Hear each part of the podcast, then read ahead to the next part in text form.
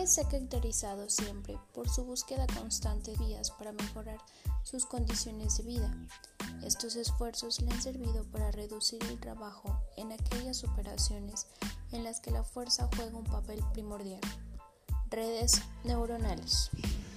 Hoy les hablaré sobre estas. Su historia comienza a partir de 1936 con Alan Turing, quien fue el primero en estudiar el cerebro como una forma de ver la computación. Posteriormente, en 1949, Donald Hebb fue el primero en explicar los procesos del aprendizaje, que es el elemento básico de la inteligencia humana. Por consiguiente, para 1950, Carl Lashley encontró que la información no era almacenada de manera centralizada en el cerebro, lo que llevó a 1957 con Frank Rosenblatt, quien comenzó el desarrollo del perceptrón. Esta es la red neuronal más antigua. En 1960, Bernard Griffith con Marcian Hobb desarrollaron el modelo Adeline.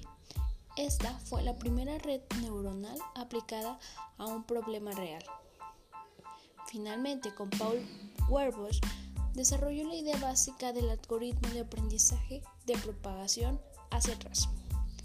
Pero, ¿qué es una red neuronal? Es una nueva forma de comunicación,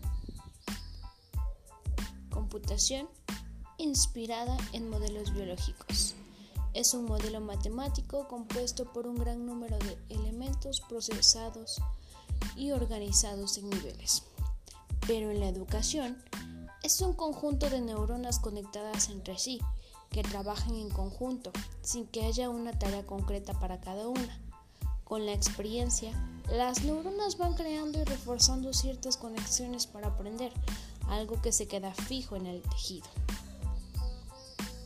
Las ventajas que nos proporciona esta red neuronal es el aprendizaje adaptativo, la autoorganización, la tolerancia a fallos, operación en tiempo real y la fácil inserción dentro de la tecnología existente.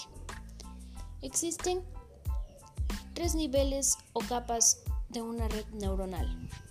La distribución de neuronas dentro de la red se realiza formando niveles o capas, con un número determinado de dichas neuronas en cada una de ellas.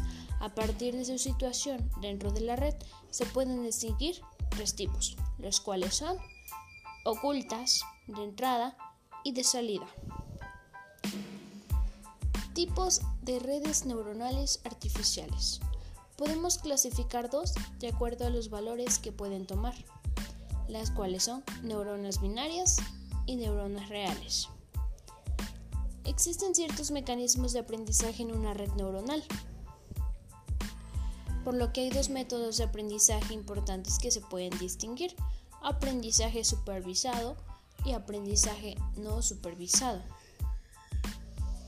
Podemos encontrar dentro de la topología de las redes neuronales las redes monocapa, redes multicapa y conexión entre neuronas.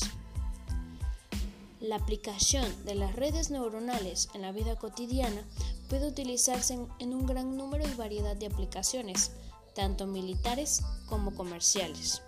En biología podemos aprender más acerca del cerebro y otros sistemas a partir de obtención de modelos de la retina. En el medio ambiente, analizar tendencia y patrones, así como también la previsión del tiempo. Así sucesivamente.